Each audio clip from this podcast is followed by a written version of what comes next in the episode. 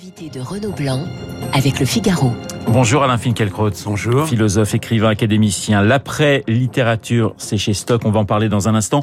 Mais je voudrais faire, euh, vous faire réagir à l'édito de, de, Guillaume Tabar qui, sans hésitation, dit oui, il fallait demander pardon au harki. Vous partagez cette analyse? Ah bien sûr. Je suis tout à fait d'accord avec euh, Guillaume Tabar. C'est une tâche sur la geste euh, gaulienne, la plus grande tâche. Il était temps de le faire, comme Guillaume Tabar euh, l'a précisé, euh, Emmanuel Macron s'inscrit dans une tradition, mais j'aurais deux observations à ajouter. Emmanuel Macron a parlé de la colonisation comme un crime contre l'humanité.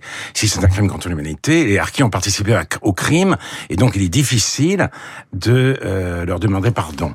Le en même temps devient là une sorte de euh, de grand écart. Et j'ajoute, à la suite de Guillaume Tabar, que euh, euh, il ne faut pas non plus oublier les coupables. Ceux qui ont massacré, ce ne sont pas les Français, c'est le FLN. Et il est temps effectivement de bâtir une histoire, un récit mémoriel un peu plus juste, un peu plus adéquat, un peu plus pertinent que celui qui règne aujourd'hui. Mais ce travail justement de, de mémoire, alors on, le voit, il, il, commence à se faire, enfin il se fait depuis des années, mais il commence à se faire du côté de Paris. On sent que du côté d'Alger, c'est beaucoup plus compliqué quand même. Oui, parce que euh, les, Algér... les, les, les, différents gouvernements algériens refusent de s'interroger sur leur propre impéritie, sur euh, l'échec relatif de l'indépendance et donc font peser le poids de la culpabilité de toute la de toutes les culpabilités sur la France. Or le grand paradoxe algérien, c'est que une grande majorité des jeunes de ce pays veulent émigrer en France après l'indépendance, c'est-à-dire euh, le, le, mot d'ordre de l'anticolonialisme c'était bas les pattes, nous allons euh, construire notre propre pays, et le rêve des Algériens aujourd'hui, c'est de revenir dans la métropole colonisatrice. Emmanuel Macron et, l'histoire, certains de ses adversaires disent qu'ils ne sont pas assez ce que sont les Français et ce qu'est la France. Vous partagez, Alain Finkielkraut, cette analyse sur le chef de l'État, Macron et l'histoire? Je ne, non, je n'irai pas aussi loin. Je n'irai pas aussi loin. Euh, ce qui est gênant euh, chez Macron, c'est euh, peut-être un certain opportunisme et une manière de dire deux choses contradictoires sous prétexte de complexité et de synthèse. Oui, c'est la limite du en même temps. Vous avez souvent dialogué à plusieurs, à plusieurs reprises hein, avec le chef de l'État. Vous avez dit Emmanuel Macron est émerveillé par sa propre intelligence. Je vous cite. Il, il pense n'avoir besoin de personne pour réfléchir. C'est assez quand même Il y a un direct. de gens qui sont comme cela, mais euh, je crois aussi qu'Emmanuel Macron croyait avoir en main la solution de tous les problèmes.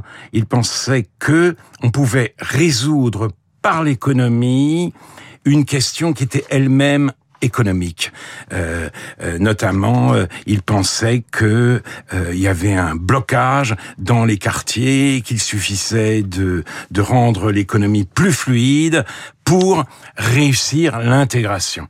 Et là, il est en train de de, de, de, prendre de prendre conscience que le problème n'est pas exclusivement économique, que c'est aussi un choc des cultures et que donc la solution n'est pas forcément seulement économique non plus. On va venir à votre livre dans un instant. Ah, une dernière petite question, une dernière petite question euh, d'histoire, si je puis, euh, si je puis dire. À Rouen, la mairie souhaite euh, déboulonner une statue de Napoléon et la remplacer par une autre statue de, de Gisèle Halimi. Alors, ce qui est intéressant, c'est que finalement, on est au cœur de votre livre avec cet exemple parce que on est dans un monde, que c'est ce que vous reprochez, sans nuance. C'est-à-dire que finalement, on pourrait imaginer mettre Gisèle Halimi et Napoléon. J'imagine qu'à Rouen, il y a suffisamment de place. Non, c'est soit l'un, soit l'autre.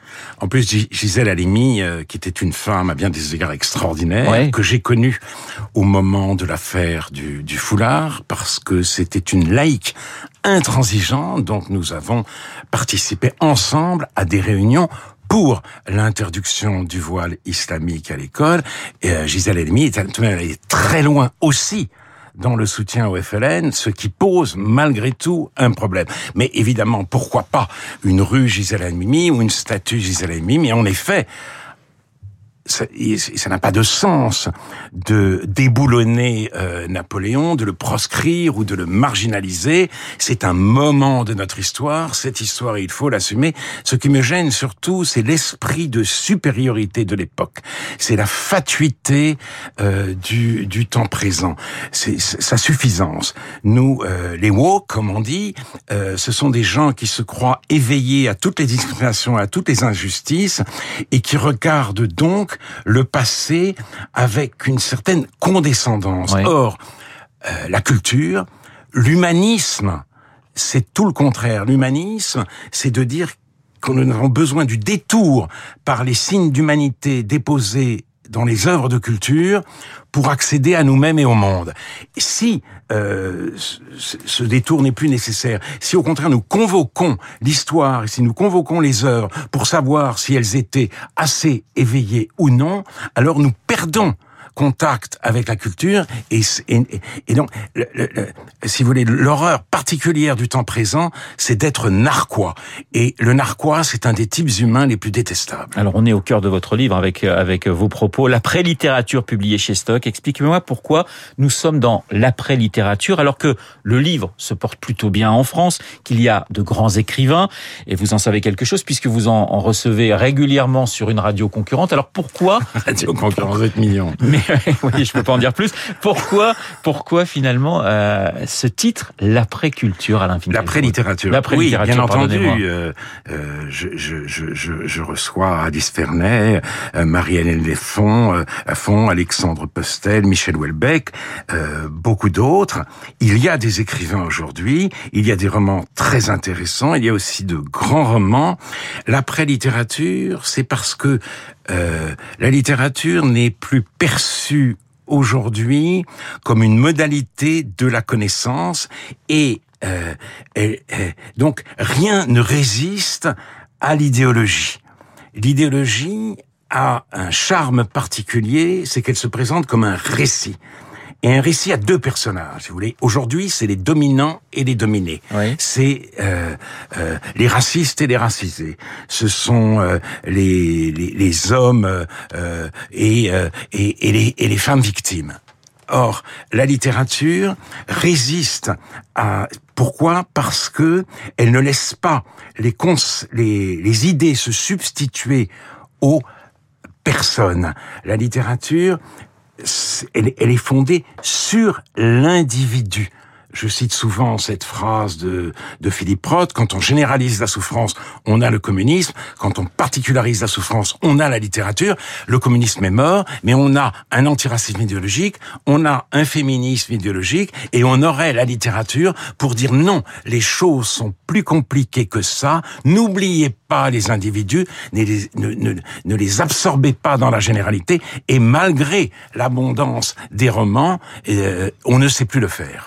Comprends bien, la littérature été d'éduquer les sensibilités en quelque sorte, de façonner les âmes. Oui, exactement. C'est ça. Elle, elle, elle, elle, pouvait avoir ce rôle, et euh, j'ai le sentiment qu'elle l'a de moins en moins. J'ajoute qu'il y a quand même un paradoxe, c'est-à-dire que euh, l'antiracisme devient omniprésent et obsessionnel au moment même où le racisme, il existe bien sûr, mais est partout disqualifié. De même, le féminisme se radicalise, se radicalise après l'effondrement de l'ordre patriarcal. Enfin, un certain féminisme, à Oui, le néo-féminisme, il se radicalise après l'effondrement de l'ordre patriarcal. C'est très euh, intéressant parce que ça veut dire que ces mouvements ne sont plus des luttes pour l'émancipation, ce sont devenus des luttes pour le pouvoir. Leur mot d'ordre, c'est euh, dégage mal blanc, pousse-toi de là que je m'y mette. Et on l'a vu avec cette affaire très révélatrice de l'orchestre britannique.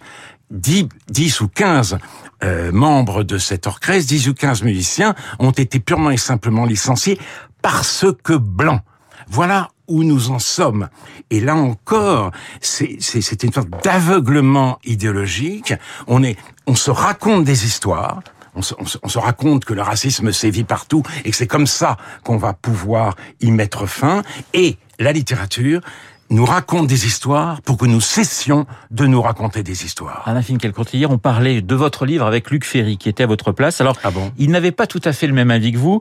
il disait que la grille de lecture du monde en France ne se faisait pas par la philosophie, ne se faisait pas par les mathématiques, par les mathématiques, mais se faisait encore par la littérature. Alors, il citait Philippe Roth, que vous aimez beaucoup, Emmanuel Carrère, Sylvain Tesson, Michel Houellebecq. Il me parlait aussi de, de Garcia Marquez. Qu'est-ce que vous, vous lui répondez Je suis d'accord, notamment pour Welbeck d'ailleurs, que je cite assez longuement dans mon livre, mais je dis que ça n'imprime pas. Philippe Roth n'imprime pas non plus. Il a écrit La Tâche, qui était une sorte de description anticipée du mouvement woke. Or, le mouvement woke se répand aux États-Unis, et si en 2020, Philippe Roth, euh, 2021, Philippe Roth publiait La Tâche, il aurait beaucoup d'ennuis dans son propre pays, il serait accusé d'appropriation culturelle. Donc, les, les écrivains les écrivains dévoilent et la caravane passe. Voilà ce, ce, ce, ce que j'essaie de dire. J'en reviens finalement, c'est cette absence de nuance que vous que vous condamnez aujourd'hui dans notre société, cette absence de débat, cette espèce de, de, cette absence de, de dialogue que vous regrettez. C'est pour ça que pour vous le monde est un petit peu désenchanté aujourd'hui. Je ne dirais pas que le monde est désenchanté. Je pense au contraire qu'il est subjugué, enchanté par un discours idéologique euh, complètement délirant. Et un dernier mot sur la littérature, c'est la poésie qui disparaît. Je vais, euh, je vais donner un exemple qui n'est pas dans mon livre. Euh, on parle de LGBT, LGBTQ, comme on parle de la région PACA. Vous pensez bien que si la poésie nous disait quelque chose, on n'absorberait pas la Provence, cette merveille qui est la Provence, la région de de de de, de René Char, dans PACA. Et vous pensez que Sappho euh, que que euh, Colette, que Proust, que Barthes, que Foucault brandiraient le l'acronyme LGBT. Non, ce sont des termes, si vous voulez, que une simple, que la sensibilité poétique devrait absolument nous interdire. Une dernière question, Alain Finkielkraut, parce que nous sommes malheureusement pris par le temps. Qu'est-ce qui vous rend heureux aujourd'hui? Mais beaucoup de choses. Certainement pas les éoliennes, en effet, qui euh, dévastent complètement euh, euh, nos paysages. C'est certainement pas la vision de Paris, saccagée par la mer. Il faudrait d'ailleurs voter pour elle. Comme ça, elle met tant d'ardeur, tant d'énergie, tant d'efficacité à saccager Paris qu'il faut, qu'elle qui, qui, qui, doit pouvoir élargir son aire de jeu. Donc, mais évidemment, il n'y a pas que ça dans la vie. Il y a les personnes que l'on aime, il y a les personnes que l'on aime, les, les, les, amis, la compagne, c'est ça, c'est ça qui me fait vivre, et c'est ça qui fait que malgré la tristesse des temps, je peux pas dire, et malgré euh, quelques ennuis de santé, je peux pas dire que je suis un homme malheureux. L'après-littérature, Alain Finkielkraut de l'Académie française, c'est publié chez Stock. Merci d'avoir été euh, ce matin mon invité. Il est 8h28. Dans un instant, l'essentiel de l'actualité avec